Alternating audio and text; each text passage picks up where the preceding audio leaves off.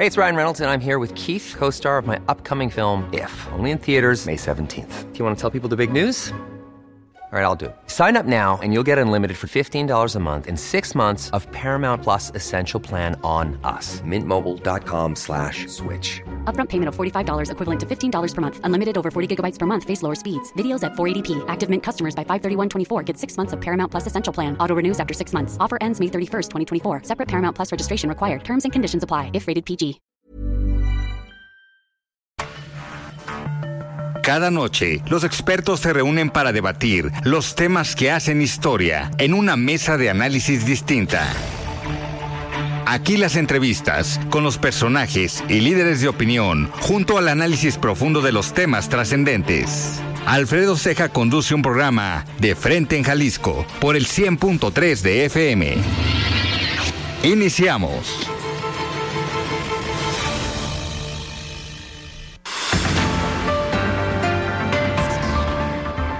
Hola, ¿qué tal? Muy buenas noches. Bienvenidos a una emisión más de De Frente en Jalisco, aquí en Heraldo Radio Jalisco. Hoy miércoles 28 de septiembre quiero agradecer como todos los días en los controles técnicos a Antonio Luna, en la producción y redacción de este espacio a Ricardo Gómez y recordarles nuestro número de WhatsApp para que se comuniquen con nosotros el 3330 1779 66. El día de hoy vamos a tener en entrevista a la diputada federal del Partido Revolucionario Institucional, María del Refugio Cookies Camarena. También vamos a tener en entrevista a la diputada federal de Movimiento Ciudadano, Mirza Flores. Y como todos los miércoles, vamos a escuchar el comentario del ingeniero Carlos Villaseñor Franco, presidente de Coparmex Jalisco, y también, como cada 15 días, el comentario de Pablo Calderón, profesor investigador en política y relaciones internacionales. Y además, nuestro invitado de todos los miércoles, David Gómez Álvarez, para este tema de análisis político y el comentario de Alfonso Partida Caballero, integrante del Observatorio de Seguridad y Justicia de la Universidad de Guadalajara. Les recordamos que nos pueden escuchar en nuestra página de internet heraldodemexico.com.mx, ahí buscar el apartado radio y encontrarán la emisora de Heraldo Radio Guadalajara. También nos pueden sintonizar a través de iHeartRadio en el 100.3 de FM. Y pues vamos a lo que sigue.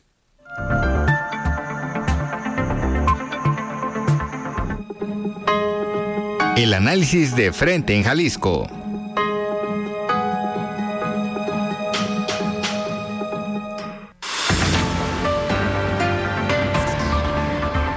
Muy bien, pues arrancamos este programa de miércoles y me da muchísimo gusto tener en la línea, como todos los miércoles, a David Gómez Álvarez. Estimado David, ¿cómo estás? Buenas noches.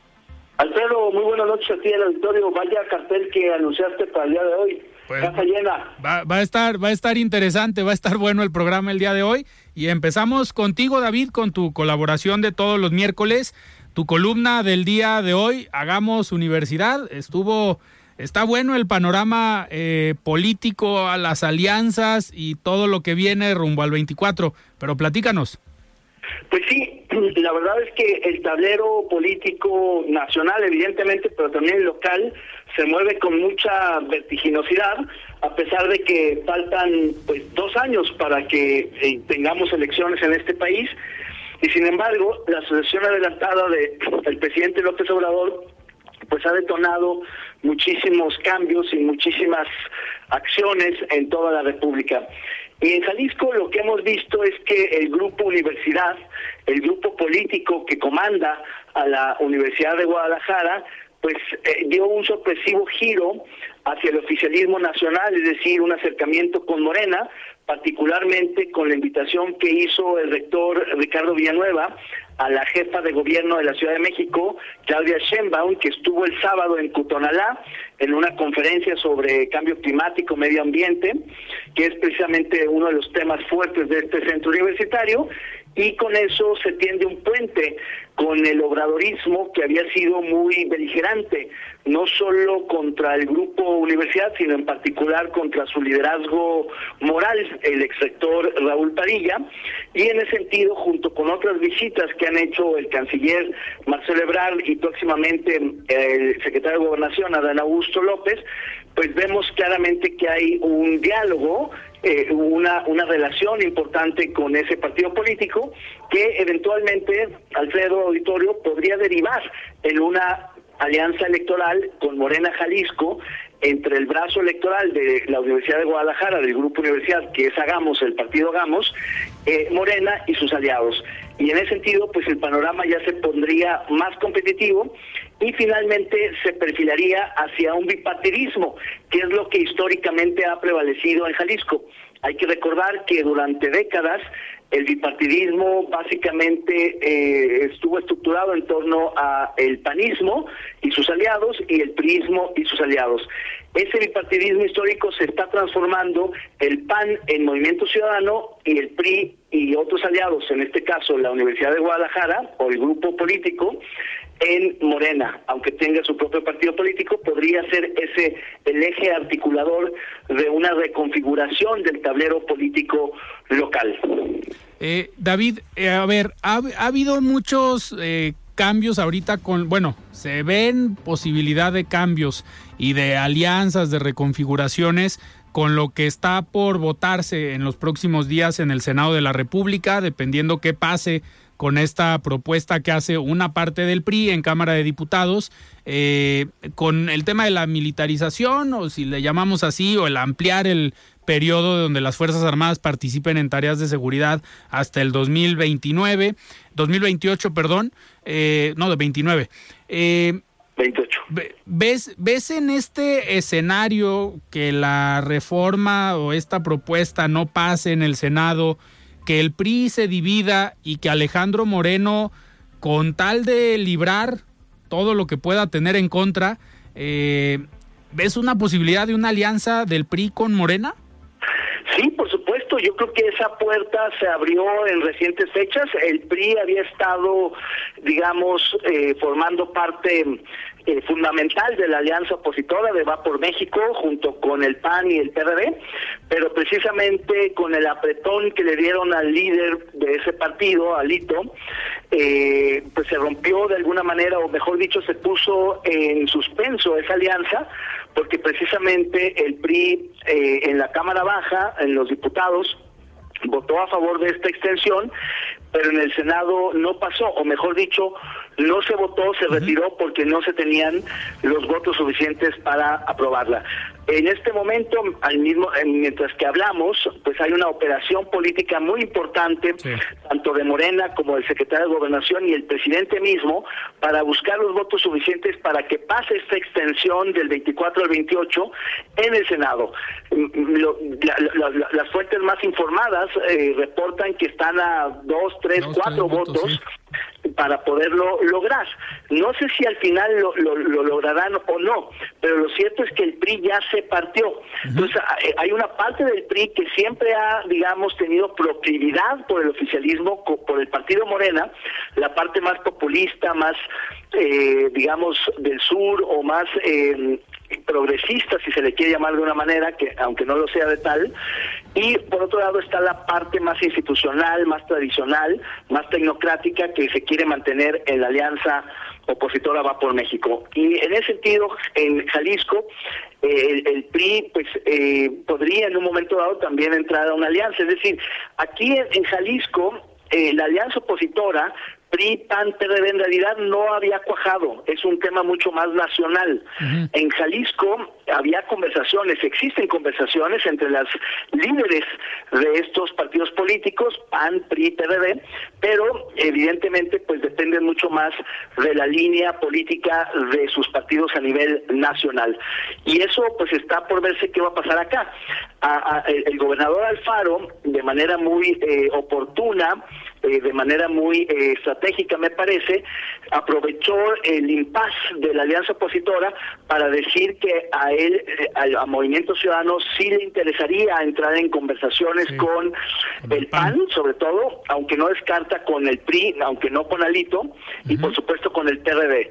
Si, si esa alianza se rompe, a nivel nacional y se separan PRI y PAN, que son los partidos realmente que importan, el PRD ya es marginal, está prácticamente en un proceso de extinción. En Jalisco, si se da una alianza PAN-MC sería muy potente, muy poderosa y posiblemente arrase con el Estado.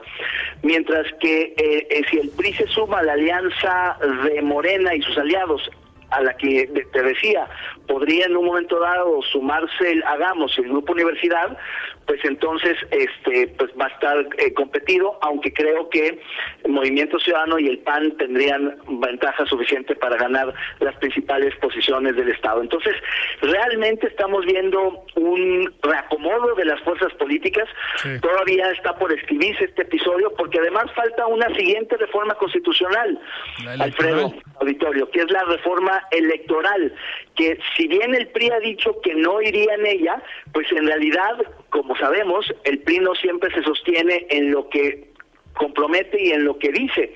Y entonces, aunque la reforma constitucional en la materia electoral sea difícil que pase, incluso más difícil que la extensión de la presencia militar en las calles, podría ser que en la reforma legal, porque hay que recordar que el presidente anunció que si no logra los votos para reformar la constitución, de todos modos su partido, su coalición, buscaría reformar la legislación secundaria.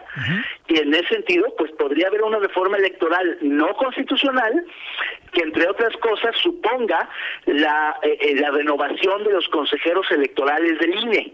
Y en ese sentido, como es un tema solamente de la Cámara de los Diputados, donde no interviene el Senado, sí podría suceder que entre el PRI y Morena, el primor, en la Cámara de Diputados sí saquen la reforma electoral no constitucional y la renovación del INE. Y sobre este asunto, la diputada Misa Flores eh, había anunciado, platicará de lo del presupuesto del INE, que seguramente buscarán un recorte fuerte y en ese sentido pues es otra batalla importante porque obviamente el régimen busca eh, recortar los presupuestos de los órganos constitucionales autónomos y en particular del INE, que aunque el próximo año no es un año electoral, sí están de por medio de las elecciones del Estado de México y de Coahuila. Y por supuesto la preparación de el proceso electoral presidencial del 24, que será una vez más el más grande de la historia, por la concurrencia de calendarios electorales y por el número de elecciones que se van a jugar el primer domingo de julio de 2024. Así es. David, una última pregunta la foto del fin de semana de la reunión, la comida entre Raúl Padilla y Carlos Lomelí, ¿es un mensaje a MC y al gobernador del estado? Creo que también al presidente de la República, es decir, es un mensaje para toda la clase política que no es nuevo. Hay que recordar que eh, Padilla López, pues tiene conversaciones con un sinnúmero de actores políticos y tiene una relación de tiempo atrás con Carlos Domenech, que es uno de los actores principales de Morena Jalisco, y es en ese sentido no es novedad. Lo que creo que sí es novedoso es el hecho de que se haya hecho tan pública y sobre todo que se haya hecho tan viral esta foto que justamente habla de que hay una conversación.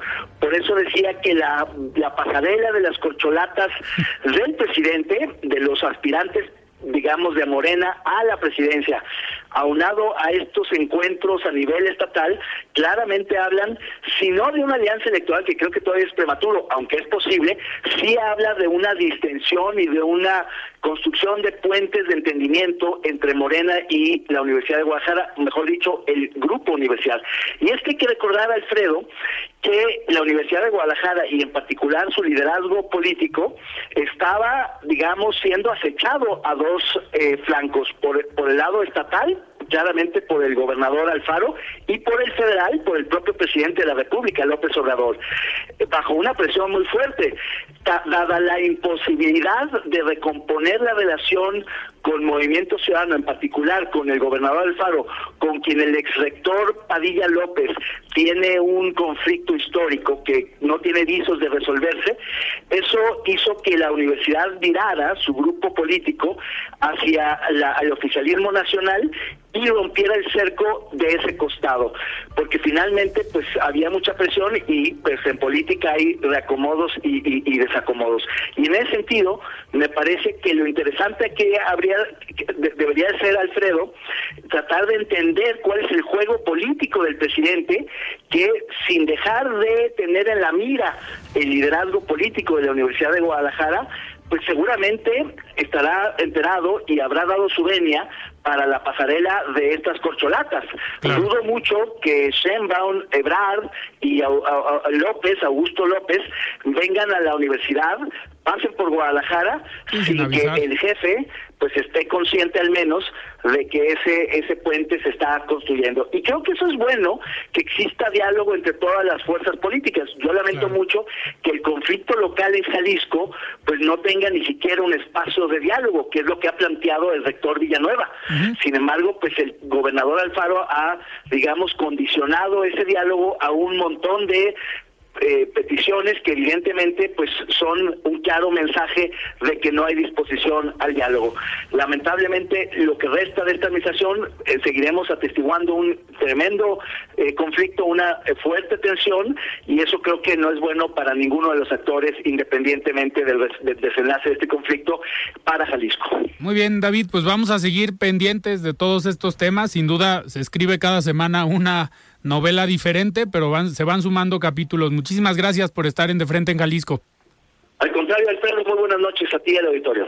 Muy bien, muchísimas gracias. Platicamos con David Gómez Álvarez sobre este análisis que hacemos todos los miércoles eh, con él. Y me da muchísimo gusto ya tener también en la línea a la diputada federal Mirza Flores, diputada por Movimiento Ciudadano. Estimada Mirza, ¿cómo estás? Buenas noches.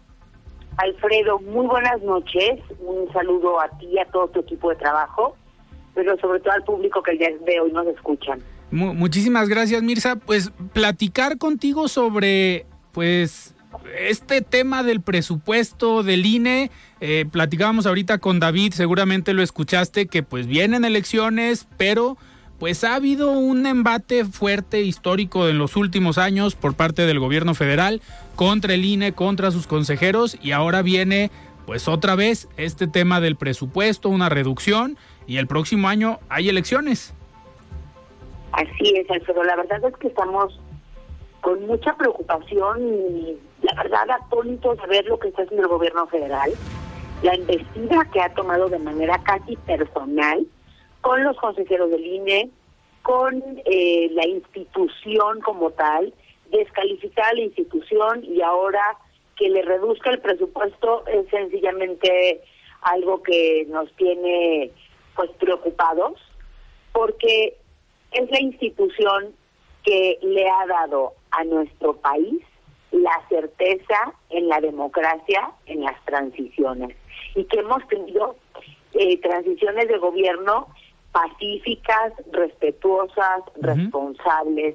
Es decir, eso es el INE que le dio el triunfo a un Ernesto Cedillo cuando veníamos de una crisis nacional después del lamentable asesinato de Luis Donaldo Colosio, que le da el triunfo, digamos, no, porque se lo dé, porque le genera todas las condiciones para que eh, tenga resultados creíbles, fidedignos, confiables, eficientes a la población, le da el triunfo a Vicente Fox.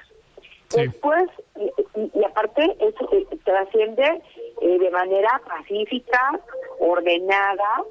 Eh, perdóname, está teniendo aquí un teléfono que no es mío y eso me dio cómo lo apago. Perdón. No te preocupes. Eh, después viene un cambio de, igual de gobierno a Enrique Peña Nieto, en donde igual un país que en paz tiene eh, la certeza de que se había tomado en cuenta voto por voto de las mexicanas y mexicanos. Ahora es ese mismo INE que le otorga el, el triunfo pacífico a Morena. Y ahora Morena se voltea y quiere aniquilar a ese INE que no es del gobierno federal, que no es de los partidos políticos, que es un triunfo ciudadano, Alfredo. Que tengamos un INE con, así de fuerte y con resultados que dan confianza a la ciudadanía, es un resultado de un triunfo de la ciudadanía, que no tiene Morena por qué tener la intención de dilapidar. Mirza, es preocupante eh, que pase este año lo mismo que pasó el año pasado, que a pesar de que los partidos de oposición, eh, Movimiento Ciudadano, el PAN, el PRI, el PRD, eh, pues dieron una batalla con más de dos mil reservas en el presupuesto, pues no pasó ninguna porque el bloque de Morena Verde PT, pues eh, eh, digamos que se adhirieron a lo que había mandado el presidente y no le movieron ni un punto ni un centavo al presupuesto. Este año preocupa también un poco más la postura del Partido Revolucionario Institucional, eh, que ahí parece que está en pausa la alianza, no sabemos qué vaya a pasar, pero prácticamente les ponen un escenario muy complejo a los partidos de oposición para esta parte del presupuesto, ¿no? Pues a México entero nos pone en una situación compleja. A todo el país nos pone eh, casi de rodillas este partido lleno de caprichos y de ocurrencias. La verdad es que nunca termina de sorprendernos el presidente de la República y quienes con tanta fidelidad le obedecen en la Cámara de Diputados es que no, no, no parecen diputados y representantes sociales, sino parecen más bien los lacayos del presidente Alfredo. Y lo digo con mucha indignación. El papel penoso que hacen los diputados de Morena, del PT y de Verde Ecologista, que no tienen ninguna autocrítica, que no respetan la soberanía de la Cámara de Diputados, que no tienen este sentido social de darle respuesta a la gente, que disminuyan el presupuesto del INE es muy grave. Es muy grave porque es, eh, pues, primeramente, fíjate bien, porque disminuyen un, un, presupuesto sin tener una evidencia técnica de las razones para disminuirlo. Y segundo, y más y, y también muy importante, que están desacatando una sentencia de la Suprema Corte. Una vez más, Morena demuestra que no le interesa, no le importa respetar la ley, no le no respeta las instituciones, no respeta las instituciones que imparten justicia y ellos creen que ellos son la ley. Muy grave. Eh, Mirza, ¿cuándo se tiene pensado ya empezar esta, digo, el análisis ya empezó, pero esta discusión, estas sesiones maratónicas que se avientan para eh, el tema del presupuesto? La, la sesión del presupuesto como tal es hasta, lo, lo prevé la ley, hasta el 15 de noviembre. O sea, tiene que ser unos días antes, pero también para ley de ingresos y miscelánea fiscal empiezan estas estas eh, sesiones maratónicas. De hecho, por ejemplo, esta semana tuvimos mucho trabajo, tres sesiones largas, importantes. Mañana vamos a discutir precisamente el presupuesto del INE. La Comisión de Presupuesto y Cuenta Pública sigue dictaminando que eh, se, se avala la reducción del presupuesto a pesar de la sentencia de la Corte. Literalmente es que no están respetando la sentencia y avalan argumentando la soberanía de la Cámara de Diputados y argumentando la facultad que tenemos diputadas y diputados de aprobar el presupuesto y que si lo vamos a aprobar en esos términos es la soberanía de los diputados. Eso es mentira. Es una manera de simular que están obedeciendo las instrucciones del presidente de la República. Y entonces, mañana votamos el, el, la ratificación del presupuesto del INE y el desacato a la Corte, sin duda. Okay. Pero eh, tendremos un mes muy intenso que es octubre hasta el 15 de noviembre, en donde le pedimos de verdad a la población que, estén pendientes que estén al pendiente de las sesiones. Así es. Mirza, pues yo te agradezco que hayas tomado esta llamada y vamos a seguirte molestando ya en las próximas semanas conforme se vaya trabajando en estas sesiones, analizando y trabajando el presupuesto. Muchísimas gracias. Nosotros ponemos a tus órdenes, Alfredo, y hasta pronto. Muchísimas gracias. Platicamos con la diputada federal de Movimiento Ciudadano, Mirza Flores, y antes de irnos a un corte vamos a escuchar el comentario de Carlos Villaseñor Franco, presidente de Coparmex Jalisco. Estimado Carlos, ¿cómo estás? Buenas noches. La voz de los expertos.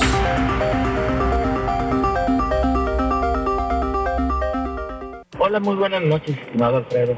Como siempre, un gusto saludarte a ti y a todo tu auditorio.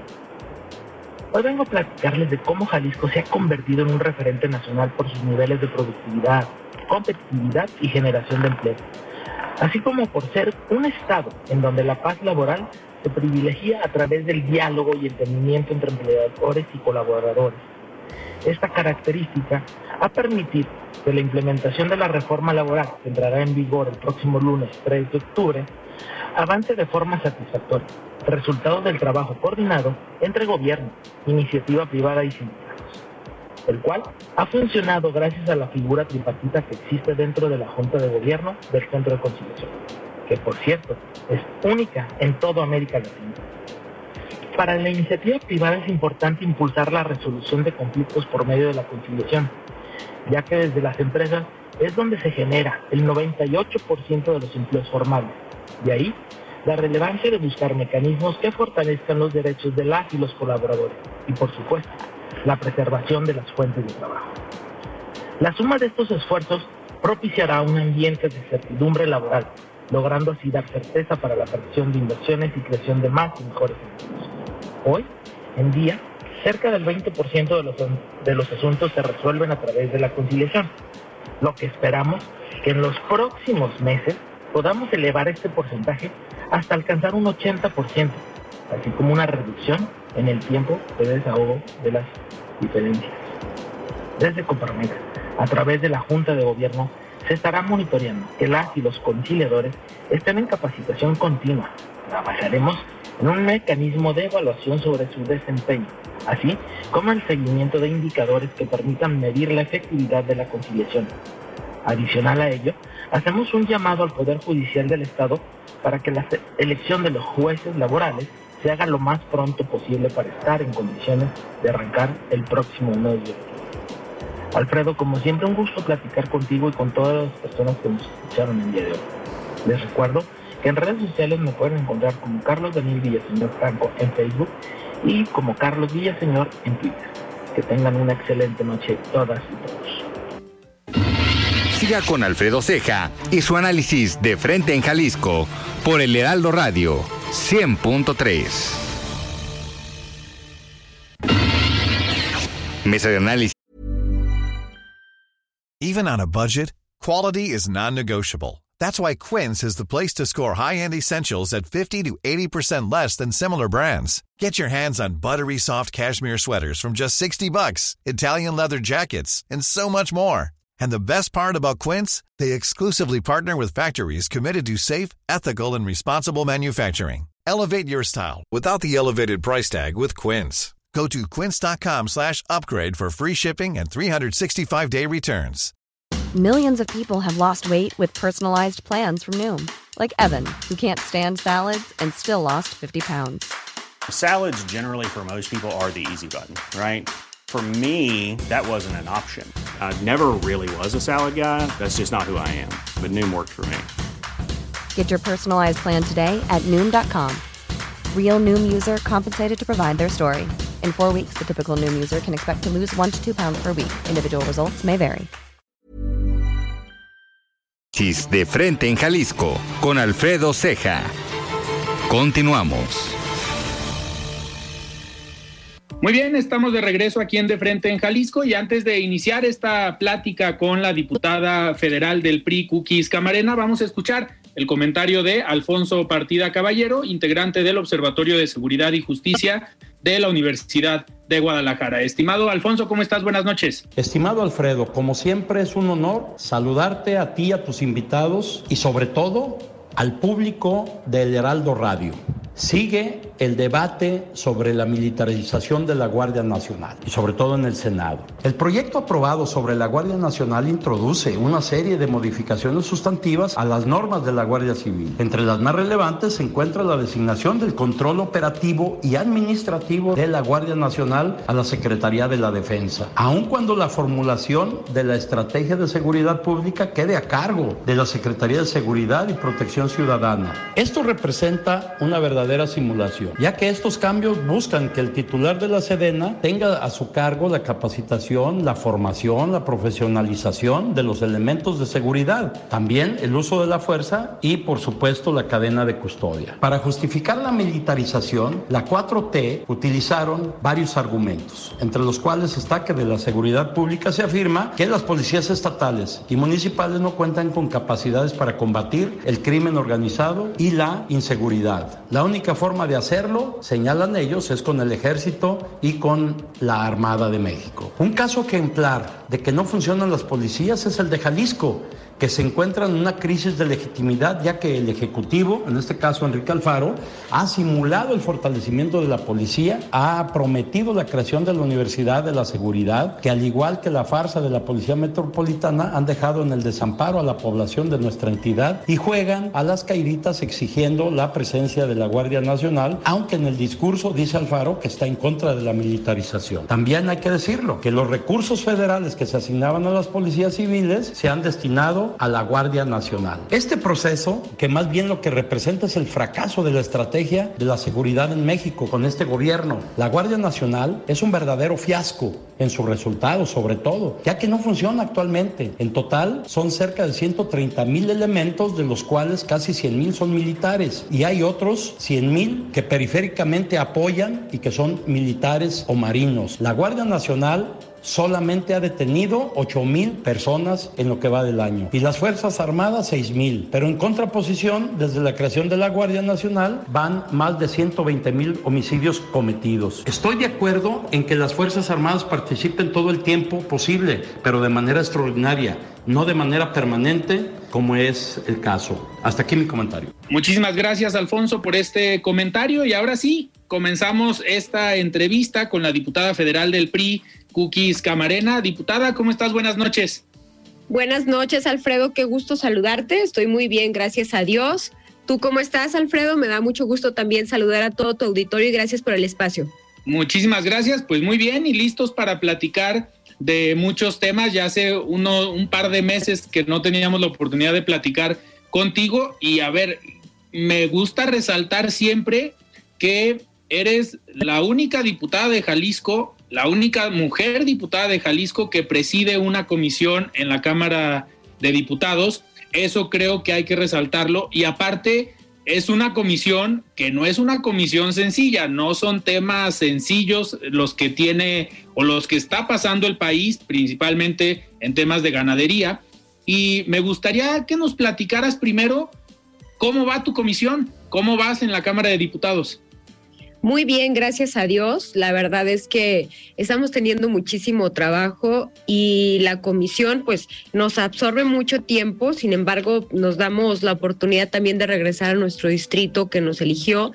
Y decirte que en la comisión de ganadería eh, tenemos varios temas obviamente respecto al sector pecuario, pero ahorita tenemos un tema sumamente importante que es la discusión del presupuesto para el ejercicio 2023.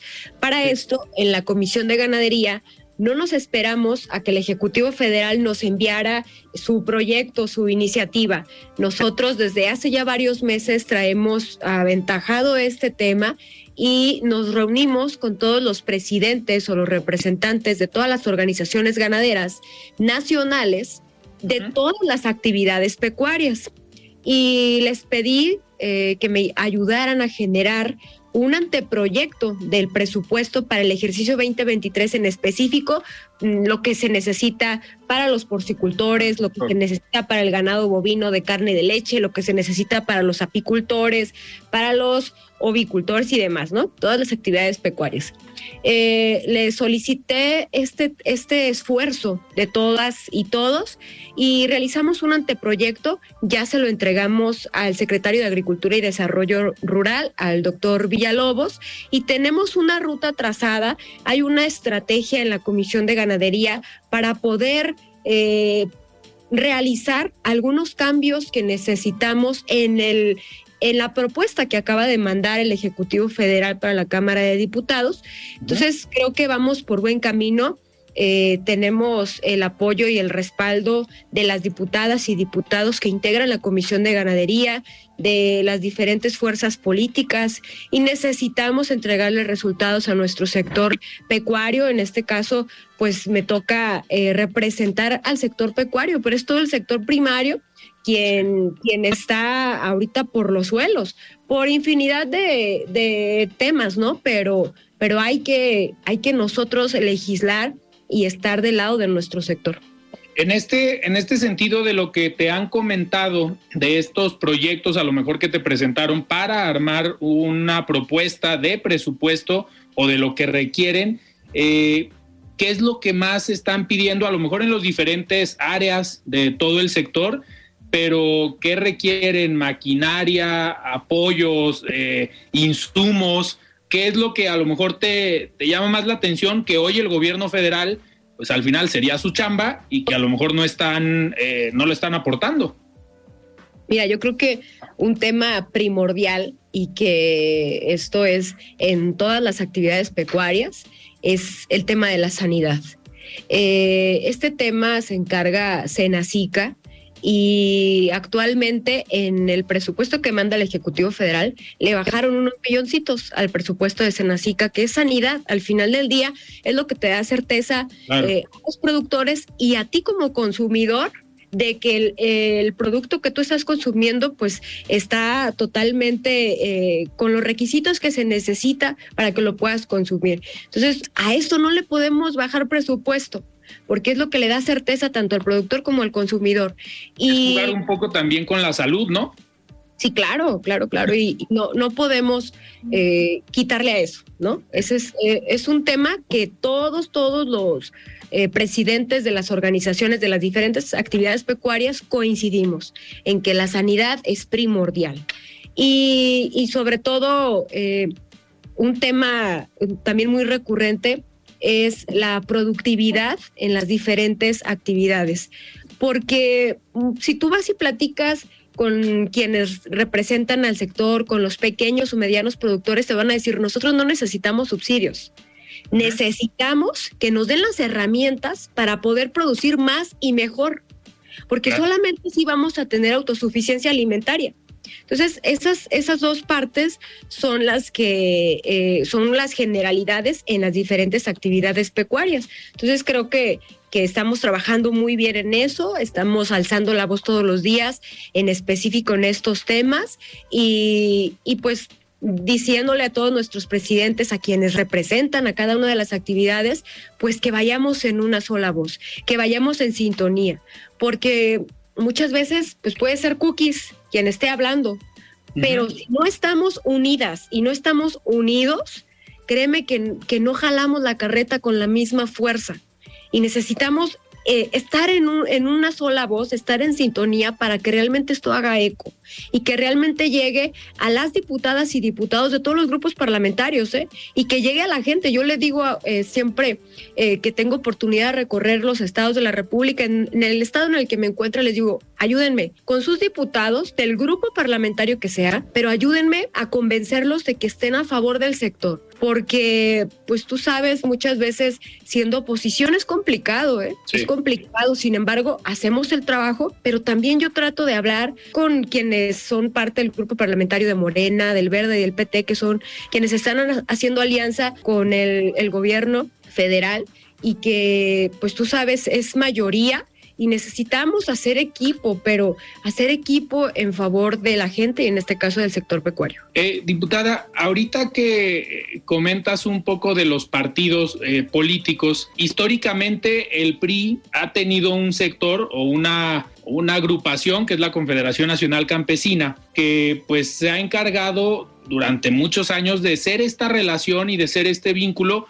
cuando existían, pues cuando había gobiernos priistas era esta la dinámica, era el gobierno federal a través del partido o de la Confederación Nacional Campesina, la relación directa con los, eh, pues con los agricultores o con los integrantes del sector. Hace unas semanas cambió la dirigencia de la Confederación Nacional Campesina y coincide, llama mucho la atención, digo, y es algo también de reconocer que hoy tú presides la comisión, eres mujer en un sector que pues podríamos pensar que históricamente era dominado por hombres. Y hoy también coincide que la dirigente de la Confederación Nacional Campesina es mujer. Tuviste una reunión hace unos días con ella, pues cómo se va a dar esta dinámica de trabajo, contemplando que tú también eres parte del Partido Revolucionario Institucional. Sí, fíjate Alfredo que afortunadamente tuve la oportunidad de reunirme con mi amiga Leti Barrera, que acaba de ser nombrada presidenta de la CNC Nacional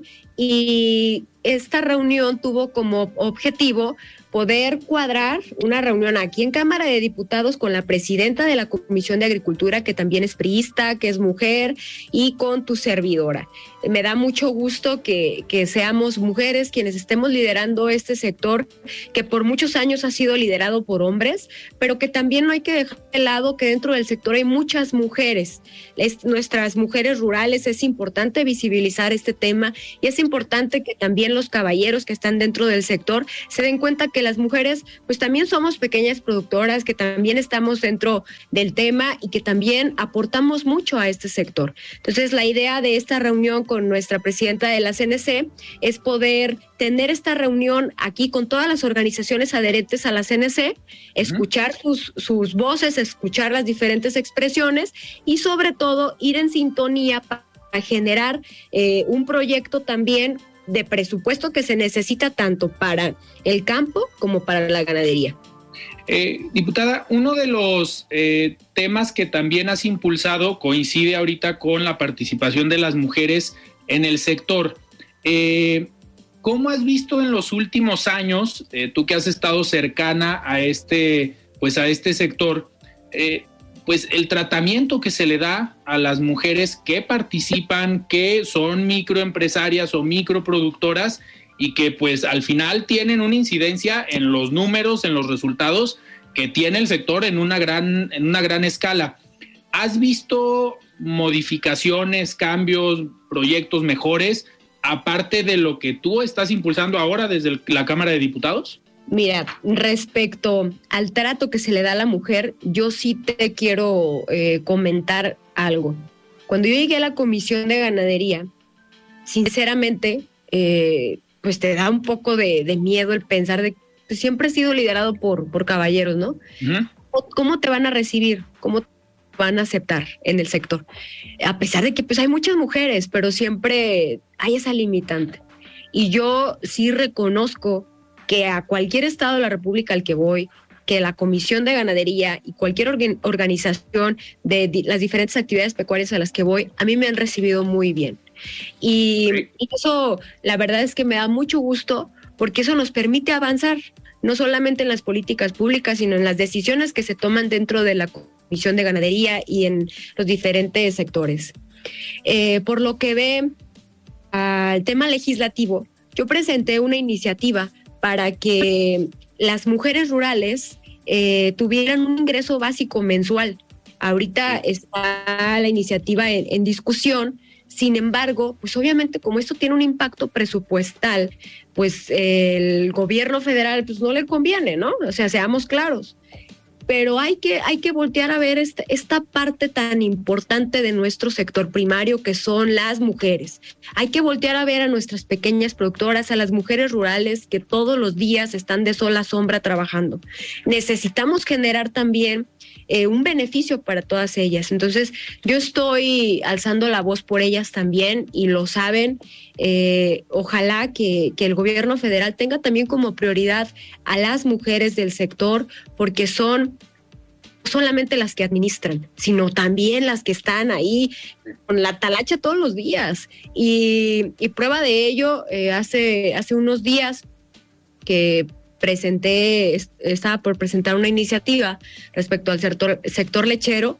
Este tuve la oportunidad de traer una vaca a la Cámara de Diputados y quien me ayudó con todo eso fue una mujer rural del estado de Hidalgo, mi amiga Leti, que ojalá escuche esta entrevista.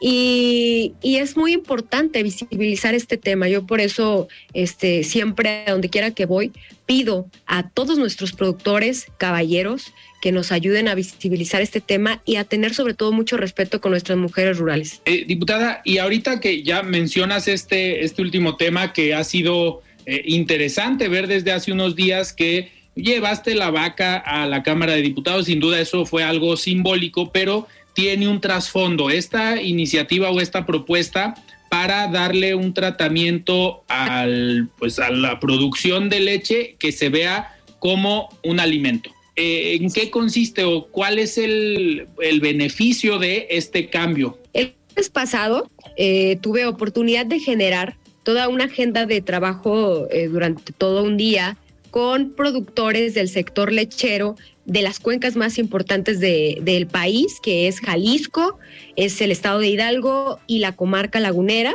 que es el estado de Durango y el estado de Coahuila. Invité así al presidente de la Unión Regional de Ganaderos en Jalisco, al ingeniero Adalberto, invité a varios presidentes de las asociaciones ganaderas locales de Jalisco, que es todos los altos, este, que por lo regular esa zona es lechera, la una de las cuencas más importantes del país, invité a varios representantes de las, de las tres cuencas lecheras que existen en el estado de Hidalgo y así mismo con los de la comarca lagunera. Vinieron varios representantes de organizaciones nacionales como don Chava Álvarez, que es parte de la Comisión Ejecutiva Bovinos Leche, donde están integrados todas las organizaciones nacionales del sector lechero, eh, eh, Canilec y demás. Tuvimos toda una agenda de trabajo, primeramente eh, fue un diálogo donde tuve oportunidad de invitar a más diputados que son parte de la Comisión de Ganadería y también quienes no son parte de la Comisión de Ganadería porque se dieran cuenta de la importancia del sector lechero y, eh, en dónde estamos, eh,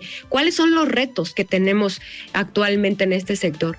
Posteriormente, fuimos a, a una rueda de prensa, convoqué a una rueda de prensa para que se dieran cuenta los medios cómo está nuestro sector de dañado cómo estamos actualmente, que no tenemos un programa federal, que existe algún subsidio, no hay nada. Entonces, eh, ahorita con el alza en los precios, en, en el costo de los insumos, que está casi al 9%, todo esto, pues obviamente los costos de producción no nos dan y es, es algo muy triste que tantas ganaderas, tantos ganaderos estén desapareciendo porque están vendiendo las poquitas vacas que les quedan. Entonces, posteriormente de esta rueda de prensa, que estuvo muy buena, la verdad, yo decidí traer una vaca a la Cámara de Diputados con la intención de que se dieran cuenta eh, la importancia de esta actividad ganadera, de cómo nuestras ganaderas y nuestros ganaderos están todos los días ocupados, pero ahorita están más preocupados por cómo van a salir adelante para sacar adelante a sus familias. Ordeñé la vaca porque claro que sé ordeñar y claro que, que pues esto lo he vivido toda mi vida, de ahí vengo, entonces eh, ordeñé la vaca con la intención de hacerles ver que dentro de este diálogo que tuve con todos los productores, hay una necesidad primordial en el sector lechero, la cual es eh, que se nombre a la leche que se considere a la leche como alimento y no como bebida, como lo tenemos actualmente. Que se reforme el artículo 215 de la Ley General de Salud para que la leche sea considerada un alimento porque cuenta con todos los nutrientes que tiene o que debe tener un alimento. ¿Y qué nos va a traer de beneficios esto? Pues que haya un mayor presupuesto para el sector lechero, que haya mejores políticas públicas y que pues los beneficios sean para todas y todos nuestros productores de leche del país. Aquí mm, digo, yo soy jalisciense orgullosamente y me siento muy orgullosa de representar a mi estado, pero yo presido una comisión que representa a todo el país, entonces hay que generar estas políticas públicas que sean en beneficio para todas y todos los mexicanos y en específico pues para nuestro sector pecuario. Cookies, pues muchísimas gracias por estar hoy aquí en De Frente en Jalisco. Antes de despedirnos, vamos a escuchar el comentario de Pablo Calderón, él es académico experto en temas de política internacional. Estimado Pablo, ¿cómo estás? Buenas noches. Hola Alfredo, buenas noches a ti y a todos tus redescuchas de De Frente Jalisco en Heraldo Radio. Como siempre, muchas gracias por la invitación y por tenerme de regreso discutiendo temas de política internacional y de relevancia internacional. Y el día de hoy me gustaría hablar de un tema del que hemos hablado ya en bastantes ocasiones, que es el de la guerra en Ucrania y las consecuencias que esto podrá tener para lo que se pretende o se ve será un invierno difícil en Europa y las repercusiones económicas que esto puede tener alrededor del mundo. Y hay tres factores que me parecen eh, son claves, tres eh, eventos recientes que explican por qué se vivirá un invierno tan difícil en el continente europeo y cómo esto puede tener efectos negativos para la economía mundial. En primer lugar, creo que eventos recientes en el conflicto, sobre todo eh, la nueva movilización que anunció Vladimir Putin, su amenaza, eh, creíble o no creíble, acerca del posible uso de armas nucleares, y pero sobre todo el supuesto sabotaje que se ha dado en el gasoducto en el mar Báltico, creo que eh, hablan claramente de una crisis energética que se, em, que se sentirá mucho peor en el invierno europeo, sobre todo con esta cuestión del, ah, de la fuga de gas que se vive en el mar Báltico, ha llevado a, a, que se eleven aún más los precios del gas natural en Europa y alrededor del mundo, lo cual ha creado mayores presiones inflacionarias, lo cual sigue creando un problema grave para la ah, de, inflación en Europa. Y a estos le tenemos que aunar, tenemos que considerar también eh, la fortaleza que ha tenido últimamente el dólar americano y por ende la debilidad de las monedas europeas, principalmente el euro y la libra esterlina, y cómo la mayoría de los inversores y el mercado ha reaccionado a eventos recientes en Europa, poniendo su fe realmente en el dólar americano, que se considera como una de las divisas más más seguras alrededor del mundo. Esto ha provocado una crisis inflacionaria muy profunda en Europa y se ve que será un invierno difícil donde el costo de los energéticos llevará a opresiones inflacionarias difíciles, probablemente la subida de las tasas de interés, la caída de los precios de, los, eh, de las propiedades y se parece que se avecina una crisis económica importante en el continente europeo que puede tener repercusiones a nivel mundial. Además de la crisis en Ucrania, tenemos el problema de las nuevas elecciones en Italia, el triunfo de la extrema derecha con eh, Giorgia Meloni, que significa realmente tal vez no el regreso de el fascismo como alguna gente lo podría pensar o como se le ha acusado bastantes veces a la extrema derecha italiana, pero podríamos considerarlo como un trompismo a la italiana, uh, una, un regreso tal vez de la política, de la antigua política de Berlusconi, que aunque Berlusconi, el partido Berlusconi, sigue siendo parte de la gran coalición de extrema derecha que ahora tiene el poder en Europa, Meloni se ha visto apta para calmar los nervios en Estados Unidos y Europa. Ha tenido una postura bastante pro-Ucrania y bastante anti-Rusia. Pero no cabe duda que también está dentro del ADN de la derecha populista italiana ser principalmente antieuropea y ser escéptica del proceso de integración europea, lo cual sin lugar a dudas va a crear conflictos dentro de la Unión Europea y le va a dar más fuerza a ese bloque populista de derecha eh, dentro de la Unión Europea, eh, comandado principalmente por Víctor Orban en Hungría, respaldado por eh, el, el, partido del gobierno en Polonia, ahora Italia, etcétera, etcétera. Y es un problema grave político que podrá tener repercusiones económicas porque puede poner en peligro la, reacción, la reacción homogénea del bloque europeo ante el conflicto en Ucrania. Y el último factor que tenemos que considerar es la crisis, de alguna manera, ah, creada por sí misma del Reino Unido y el nuevo gobierno de Liz Truss, que ha creado un problema grave eh, con el valor de la libra esterlina que se ha colapsado en comparación con el dólar principalmente por el anuncio de, un nuevo, de una nueva política económica que eh, indica mucho mayor endeudamiento y básicamente abandonando completamente la responsabilidad fiscal y con las finanzas públicas, que ha creado presiones, presiones inflacionarias importantes en el Reino Unido, el colapso de la libra esterlina, que ahonda también al colapso del, del euro contra el dólar. Y todo parece indicar que tenemos un invierno bastante difícil en Europa y que esto puede llevar a una situación económica complicada alrededor del mundo.